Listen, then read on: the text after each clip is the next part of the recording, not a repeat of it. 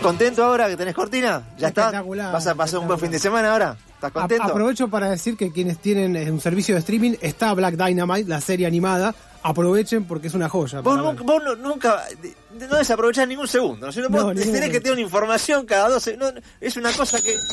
Abrís la boca, pero no, no podés decir una pavada. No, vos, el tipo tiene que tirar información. Es tremendo, tremendo. Bueno, muy bien.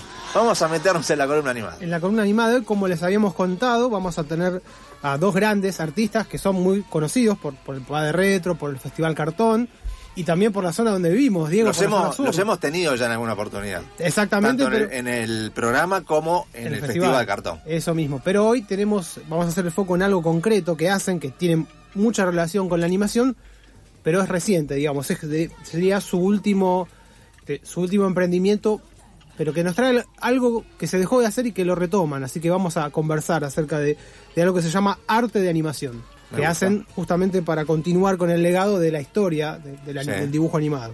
Así que ya los tenemos ahí, ahí los vamos a saludar. Por favor, Eh, pido. ¿Qué tal Néstor y Eugenia? Los dos, Néstor Taylor y Eugenia, son los responsables de arte de animación. Hola.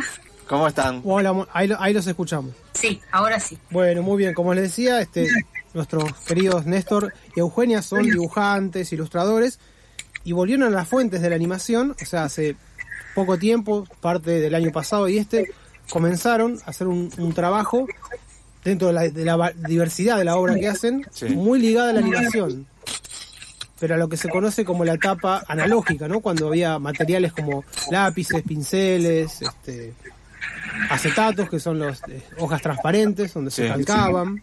¿Cómo, nació eso? Porque no tiene- es lo más reciente de los trabajos o de las obras en las que están eh, trabajando. Arte animación no es de hace tanto tiempo. Yo lo recuerdo del año pasado, pero no sé cuándo comenzaron a hacer esto. Sí, sí, el, año pasado en pandemia, hace mucho que lo teníamos como proyecto porque yo trabajé hace un montón de años haciendo pintura, eh, no calco, porque calco también es otra área, es muy especial porque tenés que tener muy buen pulso, tenés que saber este, calcar. eh, con rotring incluso con pincel, que es mucho Claro, más que es difícil. mucho más complicado, sí. Claro.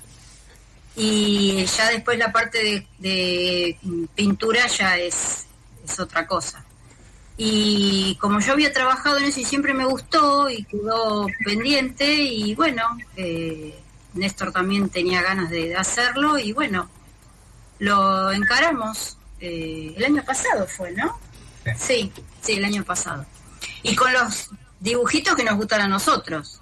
Claro, es- esa es la parte interesante, porque uno cuando va a un evento de cómics, de animación y demás, ve como que la tendencia va para lo reconocido al día de hoy, ¿no? Pero encontrar, por ejemplo, personajes como eh, la Pantera Rosa, los Looney Tunes, el Inspector Clouseau, por ejemplo, es poco frecuente, digamos. Y, y- y además ustedes hacen el trabajo original, digamos, uno puede encargarles el trabajo, pero también hacen unas reproducciones que también son para encuadrar, digamos, tienen como para, para, para todo público, digamos. Si uno tiene poco dinero, igual puede Claro. llevarse una reproducción y tener este un tesoro de esos. De hecho, Diego tiene un He-Man y César tiene un Batman, que son bárbaros. Eh, y les quería preguntar, porque en el país quizás haya otras personas que lo hacen hoy, pero yo no tenía referentes en estos últimos años. O sea, he visto en otros países, por las redes sociales, pero casi que no hay alguien que haga esto porque, como con las etapas analógicas que se le llamaba antes, o ahora la, la digital se piensa que no se dibuja más o que no se escanea más, como que se dejó de lado, pero los materiales siguen existiendo, el acrílico, este, el acetato, la tinta. Mm. O sea, ¿ustedes tuvieron un problema para conseguir esos materiales o están todavía disponibles? Más que nada el papel transparente y los acrílicos, que son como algo muy concreto para trabajar con esto. No, el tema con los... Hola, me voy- Ahí los, saludo ahora oficialmente a todos. Ahí te escuchamos. ¿eh? ¿Me escuchan? Ahí te escuchamos perfecto, Néstor. Bueno, bueno. Eh, mira, la, la realidad es que, bueno, a partir de haber trabajado en, en García Farré, eh, después de la producción, muchos de los elementos quedaron de, de descarte directamente. Eh, por esas cosas de que uno ama tanto esta profesión, eh, nosotros no nos deshicimos de nada de, este, de estos materiales, ¿no? De, sobre todo de los acetatos. Entonces, eh, siempre quedaron ahí una pila de acetatos que, conservamos con la particularidad que tienen todas las perforaciones clásicas, ¿no? De, las perforaciones Oxberry. Y, y ya eso ya es una reliquia. Hoy en día es todo, todo material que que no, no sé si se consigue. Creo que en, Estados Unidos se consigue. Claro, porque son acetatos importados. Los buscas y, Pero también es un material que a nosotros hoy nos resulta un material costoso, ¿no?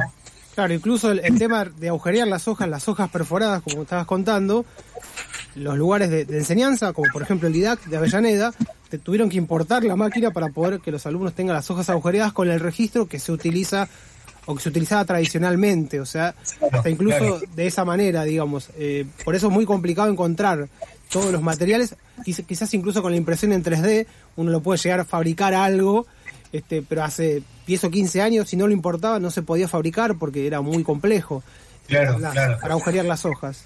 Hoy, hoy en día es... Eh, allá está la pila de... ¿De acetato? Sí. Eh, hoy en día es una tecnología que está prácticamente en desuso y eh, sería complejo y hasta muy costoso eh, echar a funcionar toda esta tecnología porque solamente montar un stand de filmación es algo muy particular, ¿no? acá tenemos los acetatos. Uy, qué bueno. Tal, tal cual venían de, de fabricación, ¿no? Ya venían perforados con, una hoja transparente de protección y, como ves, la, la típica perforación, ¿no? La clásica. La clásica. Eso te iba a preguntar. El tema del acetato, quizás mucha gente no lo conoce, pero bueno, en lugares como mencioné, como el IDAC, a los alumnos durante un tiempo largo se les mostró, por más que a comienzos de los 2000 se empezaba a dejar de usar en algunos lugares del mundo. Pero es delicado porque uno tiene que calcar con una tinta, con un estilógrafo, con un pincel y digamos, si se arruga, si se rompe, si se dobla. O sea, es una cosa como de relojero, digamos, por decir de alguna manera. ¿Cómo hacen ustedes? Vi en, la, en, su Instagram que tienen guantes para trabajar, que buscan una manera de, que no se les doble. Sí, mira, la, forma de trabajar es, eh, es muy, muy clásica y todo depende de, de la línea que uno quiere hacer en en cada, con cada personaje, ¿no? Eh, acá tenemos los guantes para que... En realidad estos guantes son unos guantes típicos de acá, que, lo que comúnmente lo que se hace... De la, época, claro, sí. los míos. En realidad estos, guantes, como pasamos por distintos estudios de animación, estos guantes son de la época de cuando trabajábamos en, en Catú Cine Animación. Sí, sí, lo ubicamos que hacían muchas publicidades, además de los cortos de Mafalda, por ejemplo. Sí, sí, sí, yo acá tengo, tengo algo también de, esa época. Eh, entonces, sencillamente lo que se hacía, se, se le cortaban los, los dedos necesarios para el tacto, ¿no? Claro. El tacto de lo, del pincel o de, de la pluma o de la rotring, que era lo que básicamente siempre se usaba eso. Entonces, el, el material con el que se, trabajaba todo dependía de el, resultado final que se quería de la línea. Podía ser pincel, entonces se usaba un determinado número de pincel, pero en aquel momento lo que más se usaba, porque era muy práctico, eran las, las Rotring, las lapiceras Rotring, y ya tenían un grosor permanente. Yo en particular las odio, porque siempre se terminan tapando. Sí, sí, tiene ese problema. Y cuando empezamos con esto, una de las cosas que quise hacer era ponerlas en uso, las pocas que tengo. Algunas funcionó, pero sigo muy enemistado con ese tipo de lapicera. Y finalmente lo que, para hacer las líneas, lo que terminé usando era una, una pluma. La pluma por lo menos te da alguna, alguna modulación en la línea. Y si no, un pincel un pincel de muy buena calidad, tiene que ser realmente de muy buena calidad que me permita modelar y, y de fino grueso con, el trazo, ¿no? Qué bueno, sí, el tema del rotring que incluso después es complicado de borrar o a veces si es una mala tinta queda como una mancha, o sea que conozco ese tipo de problemas, puede ser muy complicado incluso trabajar con eso. Yo les quería consultar, ustedes trabajaron mucho en, lo que se conoce, o que varios animadores, eh, profesores más que nada, que van transmitiendo a sus alumnos, cuentan lo que era una época de oro de la publicidad animada que se hacía para el país, digamos, de manera local, que va de la década del 60 al 80 más o menos. Ustedes trabajaron mucho en esos años. ¿Cómo eran los grupos para, para trabajar en esto, no? En el color, en la tinta, eran cuatro o cinco asistentes, era un piso dedicado. ¿Cómo, cómo lo vivieron ahí estos lugares que me contaban Catú Animación? También García Ferreo, Jaime Díaz, que sé que en esos lugares trabajaron mucho. Eh, ¿Cómo era trabajar en esa época? ¿Me preguntás? Claro, porque quizá mucha gente no sabe que, que eran, piensa que por ahí lo hacen una o dos personas, y en realidad es como un equipo, así como de dibujantes, animadores también, pero este, que hacen un trabajo que lleva tiempo, porque hay que usar este un trabajo muy preciso. ¿Cómo eran los equipos, digamos, este, si eran pocas personas, si estaban en los mismos pisos que los animadores? ¿Qué recuerdan, como para dar una referencia a quienes no conocen, que en realidad lo hacían bastante más personas de la que uno puede pensar? Eh, mira, yo te digo, eh, yo siempre estuve eh, fuera del área de calco y pintura. Porque lo mío no era eso, la- lo mío era la parte de escenografía, la animación, ¿no? Claro, los fondos. ¿Cómo? Los fondos, los fondos. Los fondos, los fondos, sí, sí, sí, los fondos. Entonces, siempre trabajando Catú, eh, siempre tuve participación en, en todas las áreas. Eh, también podríamos decir que me tocó hacer de alguna forma calco y pintura cuando me to- cuando se quería imitar mucho la el, el 3D. Entonces hubo una ocasión en la que se trabajó con, con una gran producción para un comercial que no era para acá. Entonces hubo que aerografiar todos los personajes. Y se, se, se aerografiaba O sea, muy preciso ese trabajo porque es complicado el aerógrafo y más en un pa- material como ese, me imagino. Sí, sí, sí, sí. Y aparte por la cantidad de, de, de- de tiempo y la cantidad de dibujos que había que aerografiar, ¿viste? En Catú particularmente había dos personas encargadas del, del equipo y después ellas derivaban eh, el trabajo, Eh, que en general si era mucho se derivaba a, a- a gente de afuera, como era mi caso, si había que hacer alguna cosa. Eh, y cuando él, él comentaba ese trabajo que era para Chile, ¿no? Chile o... Sí, o Colombia, no me acuerdo bien. Eh, él tenía que hacer con aerógrafo toda la animación completa, que era, no me acuerdo, eran una cantidad de segundos determinado y lógicamente, si era 24 cuadros, imagínate, era muchísimo. Entonces era toda la producción, todo el equipo de Catú cortando los dibujos que él hacía contra reloj y trabajando toda la noche, que era lo que muchas veces se hacía. No te podías ir a tu casa, te quedabas la noche ahí. eh, y por supuesto el que filmaba se tenía que quedar hasta últimas horas porque era el último, lógico, porque él después tenía que filmar, llevar a, a Alex o a, a Alex, Claro, un laboratorio, ¿no? Para que lo, para que lo revelaran. Claro, claro. Para, que lo procesen, que salga todo bien, a ver si había salido todo bien. Era todo tan trabajoso eh, y con un esfuerzo este, importante y, y, bueno, todos los pasos que había que seguir. En lo de García Ferré sí era un equipo este, de un prácticamente medio piso de calco y pintura. Era muchísimo, porque era una película también. Claro, era un gran- una gran producción. claro. claro. Pues fíjate que, eh, si bien, yo siempre digo lo mismo, si bien la tecnología trajo cosas buenas, cosas que hoy en día facilitan la, la producción del- de la animación, eh, dejó de lado eh, o trajo también eh, cosas negativas, como por ejemplo la que, la que dejó de brazo cruzado a mucha gente el equipo de- que había hecho García Ferré para calco y pintura era realmente muy numeroso y le daba trabajo a muchísima gente. Obviamente la, la producción era mucho más eh, costosa, Sí. eh, pero era de forma artesanal, de forma artesanal, de forma que uno veía que el trabajo estaba hecho directamente por la mano de, de una persona. Eh, hoy en día eso también se siente, eh, pero de forma más fría, ¿no? Eh, y creo que lo, lo importante de todo esto que yo destaco es lo que la cantidad de gente que trabajaba en una en una producción, ¿no? porque no solamente era la parte de calco, era la parte de, de pintura y después todo lo que traía, ¿no? Eh, la parte de, de filmación.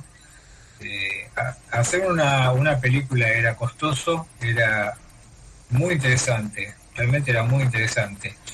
Y había que tener ciertas habilidades que hoy en día esas habilidades eh, te las pone muy al alcance de la mano un programa de computación. Claro.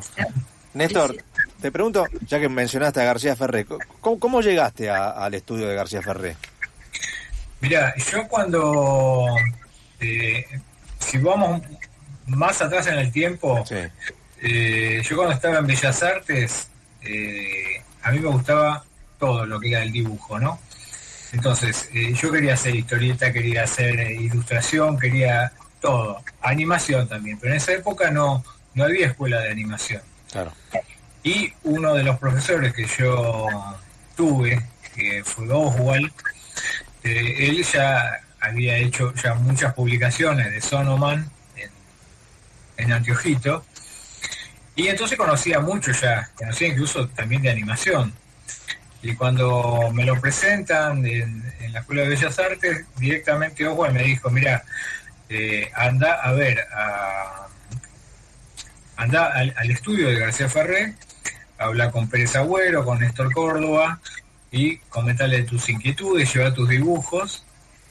Y, y bueno, así fue que teniendo, diría que creo que menos de 18 años, porque todavía estaba en el secundario, lo fui a, a ver, le llevé lo que yo tenía, que eran todas eh, cosas muy improvisadas, porque eran hechas eh, en aquel momento por lo que yo podía entender que era la, la animación, ¿no? Claro. Eh, entonces, así todo, no debe haber estado muy, muy errado Muy lo que yo llevaba, porque García Ferrer se interesó y eh, me dijo de cómo para empezar a hacer algo. Pero lo cierto es que eh, se estaba terminando con Ico el Caballito Valiente. Uh, claro, gran película. estoy, te estoy hablando del año 80, el, eh, Sí, 80, 81, ¿no? O por ahí 81, 82, sí. más o menos, más o menos estaba terminando esa, esa película y fíjate que el tiempo que pasó eh, desde aquel momento que yo pisé el, por primera vez el, estudio hasta que recién eh, me convocan para trabajar oficialmente en fondos eh, ya para Manuelita. Oh, claro. Ahí. 90 y tanto. Sí, 99. Estamos hablando del año 98 ya. Claro, claro, claro. Y a pesar de, del tiempo que pasó, eh, la forma de trabajo seguía siendo la misma. Eh, todavía no se usaba mucho de computación, casi nada. Pero García no quería eh, usar nada. García era bastante reacio. era un tradicionalista, digamos. Tradicionalista. Claro, sí, sí. Y te digo que en aquel momento estaba bien que fuera así porque estaba bastante verde. Eh, no había mucho conocimiento, eh, había mucho que trataban de imponer esa, esa tecnología y, y faltaba todavía un, un tiempito para... Sí, para pero avanzar. estando ahí, eh, necesitábamos comprar una computadora, pues yo después entré también en la parte de fondos y le y no había manera, no había manera, él había que mostrarle lo que se podía hacer. Entonces, este, llevamos mi computadora, mi CPU, eh, el monitor, todo llevamos, porque ahí Sí, tenía el Mac. todo. Llevamos todo y no me acuerdo qué prueba le habremos hecho, porque la Ahora, verdad no está recuerdo. buenísimo lo que está diciendo, ¿no? Porque está contando que García Ferré no quería saber nada con la computadora y tuvo que llevar ella la Para, para su demostrarlo. propia claro. computadora para demostrar. Todo, todo, todo, todo, todo. Y bueno, habremos hecho una prueba de fondo, qué sé yo. Y la, la mandamos a imprimir porque no teníamos impresora, le gustó lo que vio, porque el tema era con lo digital poder eh, aprovechar los fondos que hacían los chicos de fondos, Néstor, Juan, Claro, Néstor Luti, ¿no? Seguramente. No, no, no, no, Néstor Luti Ah, Néstor- no trabajaba Nelson. en, ese Nelson. tiempo, con- porque creo que estaba en Patorucito, Nelson Luti, perdón, No, Néstor estaba en otro. en otro estudio. Estaba, eh, se estaban haciendo los pintines en aquel Ah, momento. No, pero claro. creo que hizo una película, no, la de Pantriste, una de esas, creo que colaboró porque recuerdo, recuerdo ver un fondo en una muestra que me parece que era de él, pero bueno, po- posteriores. Sí, eso fue posterior. Sí. Y bueno, después, eh, me, después de pasó no sé cuánto tiempo, eh, me compran una Mac y una impresora enorme. Pude convencerlos que me, que me compren una impresora de tres en ese tiempo. Ah, bueno. Incluso hacía, hacía banner. Este, era una impresora espectacular.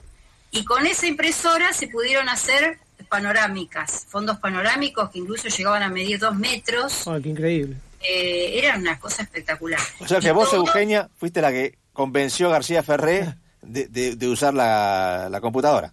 Es que sí, lo- yo no me acuerdo bien cómo fue el tema, pero llevamos la computadora porque dijimos, no, había que, había que hacer este, muchos más minutos y bueno, y no se llegaba, no había manera en el tiempo. Y bueno, yo ya venía trabajando con Néstor de hacía rato Claro. y, y escaneaba y todo. Y bueno, y una manera era esa.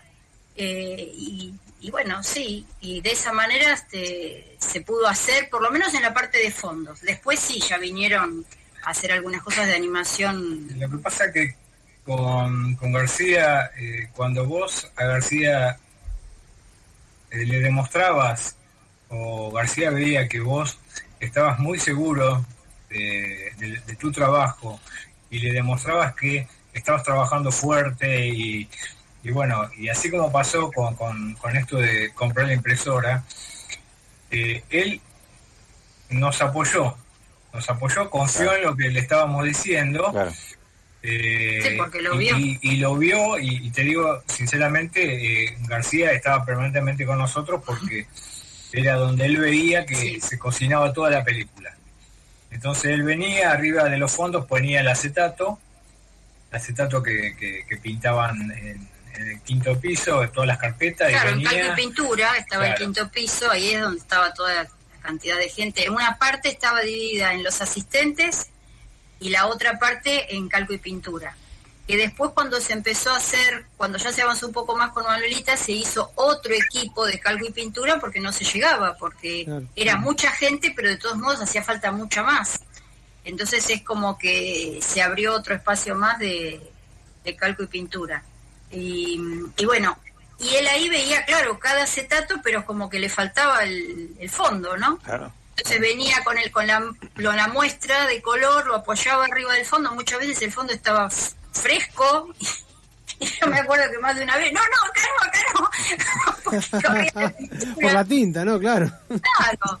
Eh, pero era en el lugar donde podía ver el arte más terminado.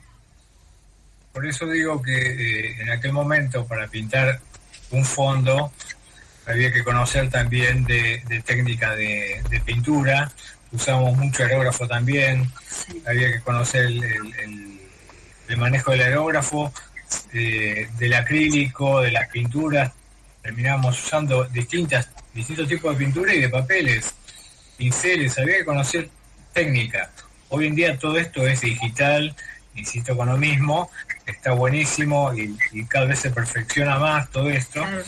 pero es otra cosa, es otro, Sí. otra, otro tipo de producción. ¿no? Claro, claro. Eh, pero bueno, el trabajar con García tuvo eso, eh, ya les digo, eh, estuvo buenísimo porque él estaba muy, muy pendiente del, del laburo de- del área de fondos.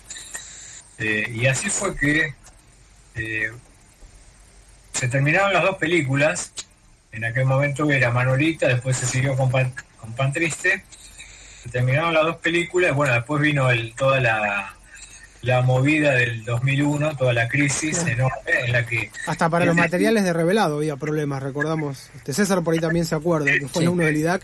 Ni siquiera los alumnos ten- podíamos este, trabajar porque eh, el costo se fue al triple en, en cada etapa. Claro, Claro. claro, claro. Sí, sí, sí. Eh, pero así todo, bueno, eh, con la esperanza de que se pudiera retomar con una tercera película, eh, García decidió mantener justamente, eh, te diría que un, un equipo de menos de 10 personas. Sí, poquitos. Y ahí estábamos eh, esperando para empezar. Yo empecé a hacer nuevos diseños para la gallina turuleca, que al final no, no se llegó a concretar la película. Pero bueno, nos mantuvo, eh, hubo un- una baja en lo que eh, se refiere a, a sueldos, eh, pero estábamos ahí, al pie del cañón, esperando para, para empezar de vuelta hasta que finalmente Claro, sí. la situación ya no dio para más y, y se cortó. Claro, claro. Ahora, recién hablabas de, de- del periodo de, de- desde mm, ICO, ¿no? De Ico, Hasta este, Manuelita, Manuelita. o menos. En ese lapso de tiempo que ¿cómo, cómo fue tu, tu, tu vida? Mira, eh, yo empecé, eh, después que, que, mm, que pasé por García Ferré, al mismo tiempo empecé a conocer a otra gente.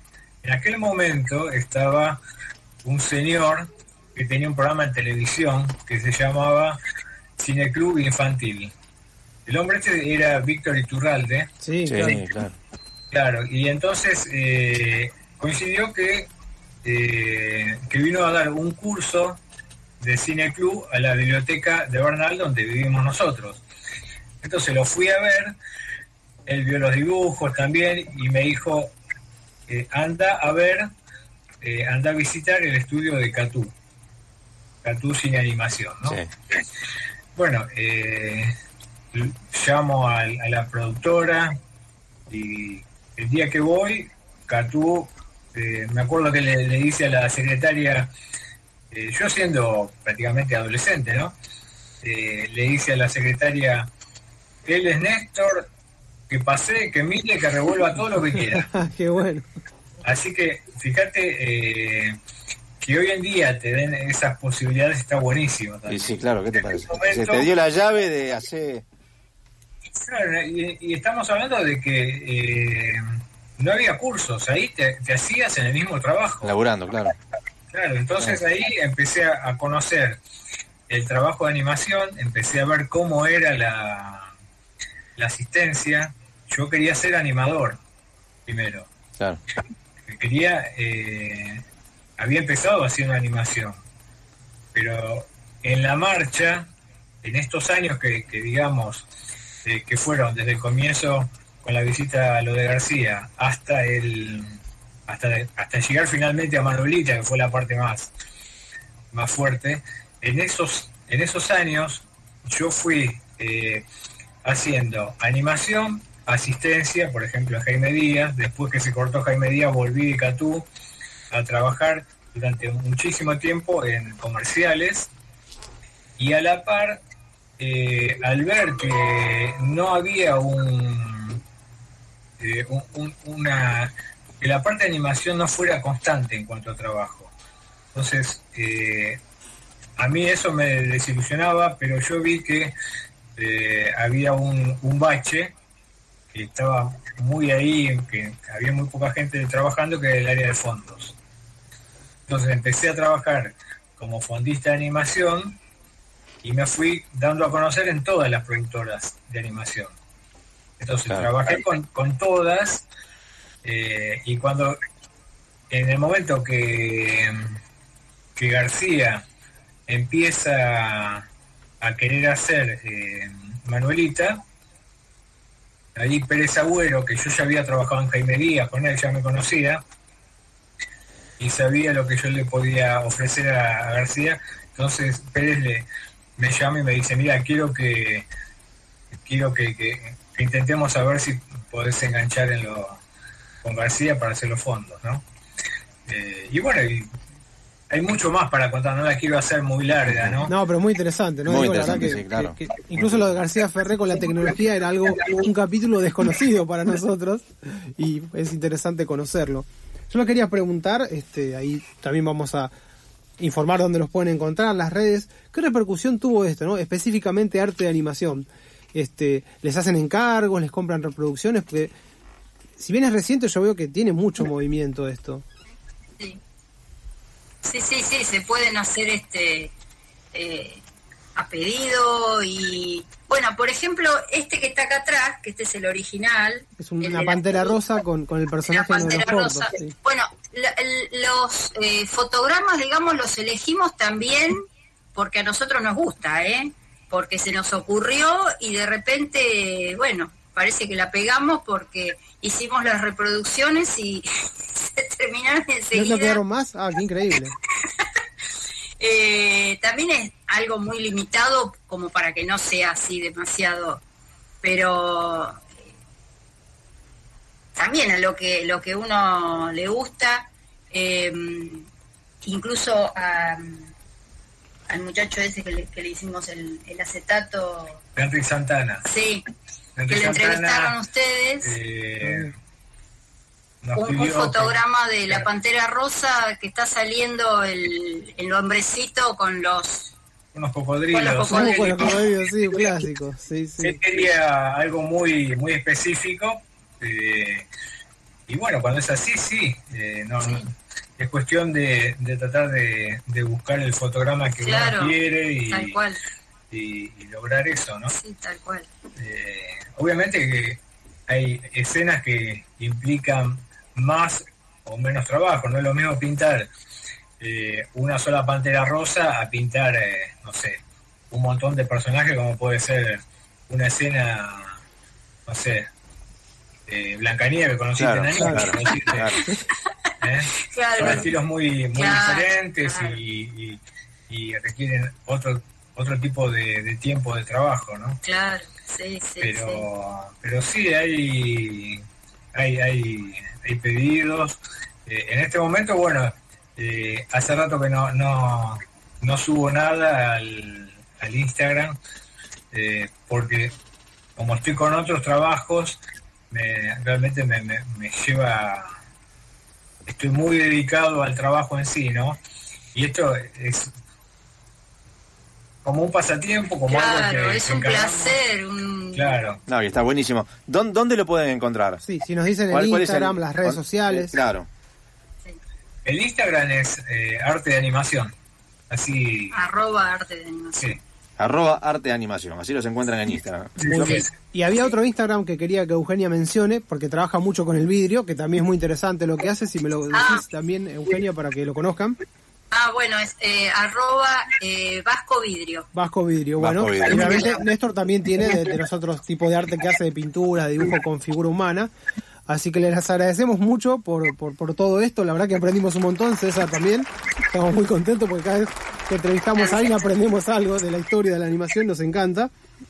Este, y lo vamos a invitar para que vengan al Festival Cartón, ¿no, Diego? Por Obviamente, supuesto, sí, para sí. Que, que viene en noviembre. Ya estuvieron, aparte, Ya estuvieron, Néstor pero que- estuvo pero que en el vengan otra vez, 2019. claro, sí, por supuesto, siempre, siempre es un placer recibirlos. Aparte, bueno, a Néstor lo, lo vemos habitualmente en las Sí. exposiciones de cómic y demás, que sé que, que anda por ahí. Este, que eso también es todo, todo, este, hay, cada vez más, ¿no? De, ese tipo de, eventos, que está bueno además. Ahora, a partir de, de que se abrió de vuelta todo este, se levantó todas las restricciones y están empezando a, a ser más frecuentes, eh, está, está bueno, está bueno que, que- que haya toda esta movida por, por muchos motivos, ¿no? Por muchos motivos, porque la gente tiene ganas de volver a, a estar en contacto con, con, con, con el público en general, ¿no? Claro. Con, con todos. Eh, y la, la gente también eh, te recuerda de haber pasado por el Comic Con, de haber pasado por, Sí. por Avellaneda Comic, por,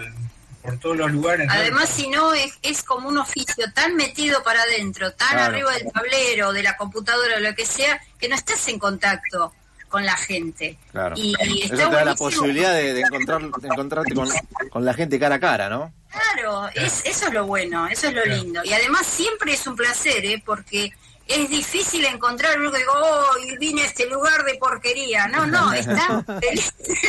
claro, claro, sí, sí, no, la verdad que es, eso es, es bueno. ¿Tiene algún evento próximo en el que van a estar? ¿Alguna fecha? El, el 16 de julio en San Martín. Ahí está, Muy mirá, bueno. buenísimo. en una escuela, a En una beneficio de una escuela estamos. Sí, sí. Eh, después... eh, En Adrogué. En el Adrogué. 24 de julio. Sí, sí. de Todo eso lo, Sí. lo, lo voy anunciando por las redes. Buenísimo, también. vamos a estar atentos entonces. Bueno, Néstor, Eugenia, muchísimas gracias por este tiempo. Este, Gracias. la verdad que siempre es un placer hablar con ustedes. ¿eh? Un gran abrazo y nos volvemos a ver seguramente en otra oportunidad para seguir charlando de todo esto. Dale, sí, cómo no, cómo no, un gusto, un gusto. Gracias. Les mandamos un abrazo. Ahí estaba Néstor Taylor y Eugenia hablando un poquito de, su trabajo, eh, de la mano de García Ferré y todo lo que nos contaron Catú y demás. Así que la verdad que es un verdadero placer.